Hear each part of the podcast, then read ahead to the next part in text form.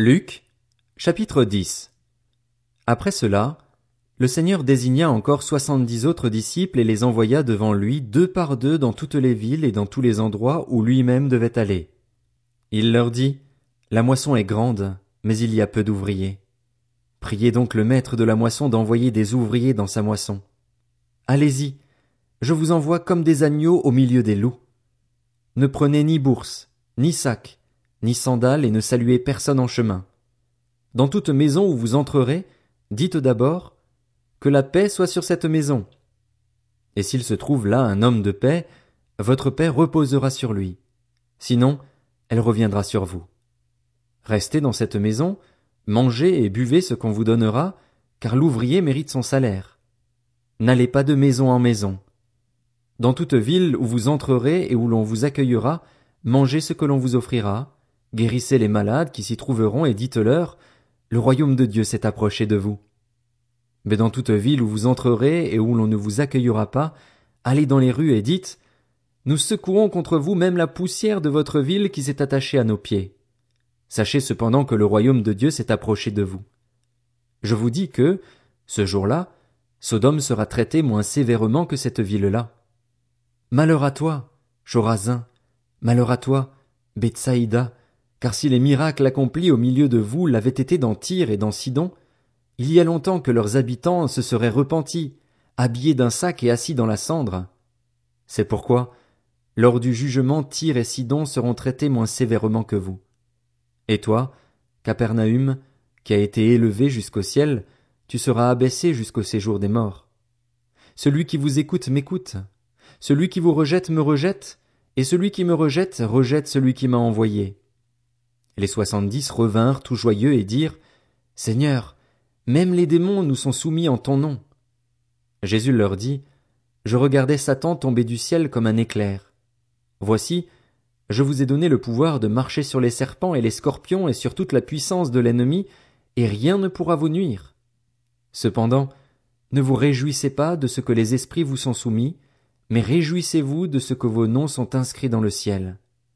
À ce moment même, Jésus fut rempli de joie par le Saint-Esprit et il dit, Je te suis reconnaissant, Père, Seigneur du ciel et de la terre, de ce que tu as caché ces choses aux sages et aux intelligents et les as révélées aux enfants. Oui, Père, je te suis reconnaissant car c'est ce que tu as voulu. Mon Père m'a tout donné et personne ne sait qui est le Fils, si ce n'est le Père, ni qui est le Père, si ce n'est le Fils et celui à qui le Fils veut le révéler. Puis il se tourna vers les disciples et leur dit en privé, Heureux les yeux qui voient ce que vous voyez. En effet, je vous le dis, beaucoup de prophètes et de rois ont désiré voir ce que vous voyez et ne l'ont pas vu, entendre ce que vous entendez et ne l'ont pas entendu. Un professeur de la loi se leva et dit à Jésus pour le mettre à l'épreuve, Maître, que dois-je faire pour hériter de la vie éternelle? Jésus lui dit, Qu'est-il écrit dans la loi? Qui lis-tu? Il répondit, Tu aimeras le Seigneur ton Dieu, de tout ton cœur, de toute ton âme, de toute ta force et de toute ta pensée, et ton prochain comme toi-même. Tu as bien répondu, lui dit Jésus. Fais cela et tu vivras. Mais lui, voulant se justifier, dit à Jésus, Et qui est mon prochain? Jésus reprit la parole et dit, Un homme descendait de Jérusalem à Jéricho. Il tomba entre les mains de brigands qui le dépouillèrent, le rouèrent de coups et s'en allèrent en le laissant à moitié mort. Un prêtre qui, par hasard, descendait par le même chemin vit cet homme et passa à distance. De même aussi un lévite arriva à cet endroit. Il le vit et passa à distance. Mais un samaritain qui voyageait arriva près de lui et fut rempli de compassion lorsqu'il le vit. Il s'approcha et banda ses plaies en y versant de l'huile et du vin. Puis il le mit sur sa propre monture le conduisit dans une auberge et prit soin de lui. Le lendemain, à son départ, il sortit deux pièces d'argent, les donna à l'aubergiste et dit Prends soin de lui, et ce que tu dépenseras en plus, je te le rendrai à mon retour. Lequel de ces trois te semble avoir été le prochain de celui qui était tombé au milieu des brigands? C'est celui qui a agi avec bonté envers lui, répondit le professeur de la loi. Jésus lui dit donc, Va agir de la même manière, toi aussi. Comme Jésus était en chemin avec ses disciples, il entra dans un village, et une femme du nom de Marthe l'accueillit dans sa maison. Elle avait une sœur appelée Marie, qui s'assit aux pieds de Jésus et écoutait ce qu'il disait. Marthe était affairée aux nombreuses tâches du service. Elle survint et dit, Seigneur, cela ne te fait-il rien que ma sœur me laisse seule pour servir? Dis-lui donc de venir m'aider. Jésus lui répondit, Marthe, Marthe, tu t'inquiètes et tu t'agites pour beaucoup de choses, mais une seule est nécessaire. Marie a choisi la bonne part, elle ne lui sera pas enlevée. Luc, chapitre 11 Jésus priait un jour dans un certain endroit. Quand il eut fini, un de ses disciples lui dit, Seigneur, enseigne-nous à prier, tout comme Jean l'a enseigné à ses disciples. Il leur dit, Quand vous priez, dites, Notre Père céleste, que la sainteté de ton nom soit respectée, que ton règne vienne, que ta volonté soit faite sur la terre comme au ciel. Donne-nous chaque jour notre pain quotidien. Pardonne-nous nos péchés, car nous aussi nous pardonnons à toute personne qui nous offense, et ne nous expose pas à la tentation, mais délivre-nous du mal. Il leur dit encore, Supposons que l'un de vous est un ami et qu'il aille le trouver au milieu de la nuit pour lui dire, Mon ami, prête-moi trois pains, car un de mes amis est arrivé de voyage chez moi et je n'ai rien à lui offrir. Supposons que, de l'intérieur de sa maison, cet ami lui réponde, Ne m'ennuie pas, la porte est déjà fermée, mes enfants et moi sommes au lit, je ne peux pas me lever pour te donner des pains. Je vous le dis, même s'il ne se lève pas pour les lui donner parce que c'est son ami, il se lèvera à cause de son insistance et lui donnera tout ce dont il a besoin. Et moi, je vous dis, demandez et l'on vous donnera. Cherchez et vous trouverez. Frappez et l'on vous ouvrira. En effet, tous ceux qui demandent reçoivent, celui qui cherche trouve et l'on ouvrira à celui qui frappe. Quel père parmi vous donnera une pierre à son fils s'il lui demande du pain? Ou bien s'il demande un poisson, lui donnera-t-il un serpent au lieu d'un poisson? Ou bien s'il demande un œuf, lui donnera-t-il un scorpion? Si donc, mauvais comme vous l'êtes, vous savez donner de bonnes choses à vos enfants, le Père céleste donnera d'autant plus volontiers le Saint-Esprit à ceux qui le lui demandent. Jésus chassa un démon qui était muet. Lorsque le démon fut sorti, le muet se mit à parler, et la foule fut dans l'admiration. Cependant, quelques-uns dirent, C'est par Béelzébul, le prince des démons, qu'il chasse les démons.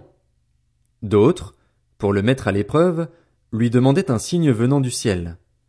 Comme Jésus connaissait leurs pensées, il leur dit, Tout royaume confronté à des luttes internes est dévasté et les maisons s'écroulent l'une sur l'autre.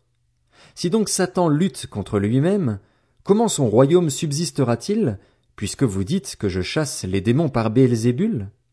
Et si moi, je chasse les démons par Béelzébul, vos disciples, par qui les chassent-ils? C'est pourquoi ils seront eux-mêmes vos juges. Mais si c'est par le doigt de Dieu que je chasse les démons, alors le royaume de Dieu est venu jusqu'à vous. Lorsqu'un homme fort et bien armé garde sa maison, ce qu'il possède est en sécurité. Mais, si un autre plus fort que lui survient et le maîtrise, il lui enlève toutes les armes sur lesquelles il comptait et distribue ses biens à d'autres. Celui qui n'est pas avec moi est contre moi, et celui qui ne rassemble pas avec moi disperse. Lorsqu'un esprit impur est sorti d'un homme, il va dans des endroits arides pour chercher du repos. Comme il n'en trouve pas, il dit, Je retournerai dans ma maison, d'où je suis sorti. À son arrivée, il la trouve balayée et bien rangée. Alors il s'en va prendre sept autres esprits plus mauvais que lui. Ils entrent dans la maison, s'y installent, et la dernière condition de cet homme est pire que la première. Jésus parlait encore quand une femme se mit à lui dire, du milieu de la foule, Heureux le ventre qui t'a porté! Heureux les seins qui t'ont allaité! Il répondit, Heureux plutôt ceux qui écoutent la parole de Dieu et qui la gardent. Comme la foule s'amassait, il se mit à dire, cette génération est une génération mauvaise. Elle réclame un signe miraculeux. Il ne lui sera pas donné d'autre signe que celui de Jonas, le prophète. En effet, de même que Jonas a été un signe pour les Ninivites, de même le Fils de l'homme en sera un pour cette génération. Lors du jugement, la reine du Midi se lèvera avec les hommes de cette génération et les condamnera, parce qu'elle est venue des extrémités de la terre pour entendre la sagesse de Salomon. Or, il y a ici plus que Salomon. Lors du jugement, les habitants de Ninive se lèveront avec cette génération et la condamneront, parce qu'ils ont changé d'attitude à la prédication de Jonas. Or, il y a ici plus que Jonas. Personne n'allume une lampe pour la mettre dans un endroit caché ou sous un seau, mais on la met sur son support, afin que ceux qui entrent voient la lumière. Ton œil est la lampe de ton corps. Lorsque ton œil est en bon état, tout ton corps est éclairé. Mais lorsque ton œil est en mauvais état, ton corps aussi est dans les ténèbres. Veille donc à ce que la lumière qui est en toi ne soit pas ténèbres. Si donc ton corps tout entier est éclairé, sans aucune partie dans les ténèbres, il sera entièrement éclairé comme lorsque la lampe t'éclaire de sa lueur.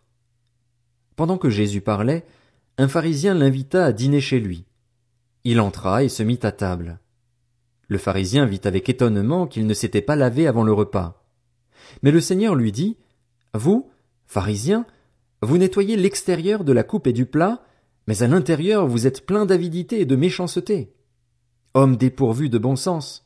Celui qui a fait l'extérieur n'a-t-il pas fait aussi l'intérieur? Faites plutôt don de ce que vous avez à l'intérieur, et alors tout sera pur pour vous.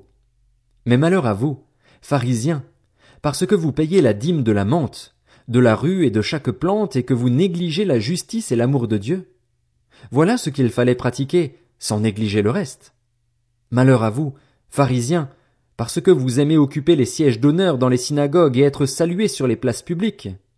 Malheur à vous, spécialistes de la loi et pharisiens hypocrites, parce que vous êtes comme des tombeaux qu'on ne remarque pas et sur lesquels on marche sans le savoir. Un des professeurs de la loi prit la parole et lui dit Maître, en parlant ainsi, c'est aussi nous que tu insultes. Jésus répondit Malheur à vous aussi, professeurs de la loi, parce que vous chargez les hommes de fardeaux difficiles à porter, que vous ne touchez pas vous-même d'un seul doigt. Malheur à vous, parce que vous construisez les tombeaux des prophètes que vos ancêtres ont tués. Vous rendez donc témoignage aux actes de vos ancêtres et vous les approuvez, car eux, ils ont tué les prophètes et vous, vous construisez leurs tombeaux.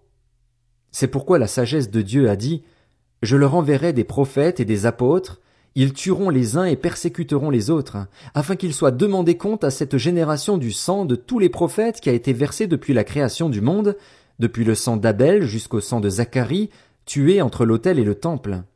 Oui, je vous le dis, il en sera demandé compte à cette génération. Malheur à vous, professeurs de la loi, parce que vous avez enlevé la clé de la connaissance. Vous n'êtes pas entrés vous-même et ceux qui voulaient entrer, vous les en avez empêchés. Comme il leur disait cela, les spécialistes de la loi et les pharisiens commencèrent à s'acharner contre lui et à le faire parler sur bien des sujets. Ils lui tendaient des pièges pour surprendre une parole sortie de sa bouche afin de pouvoir l'accuser.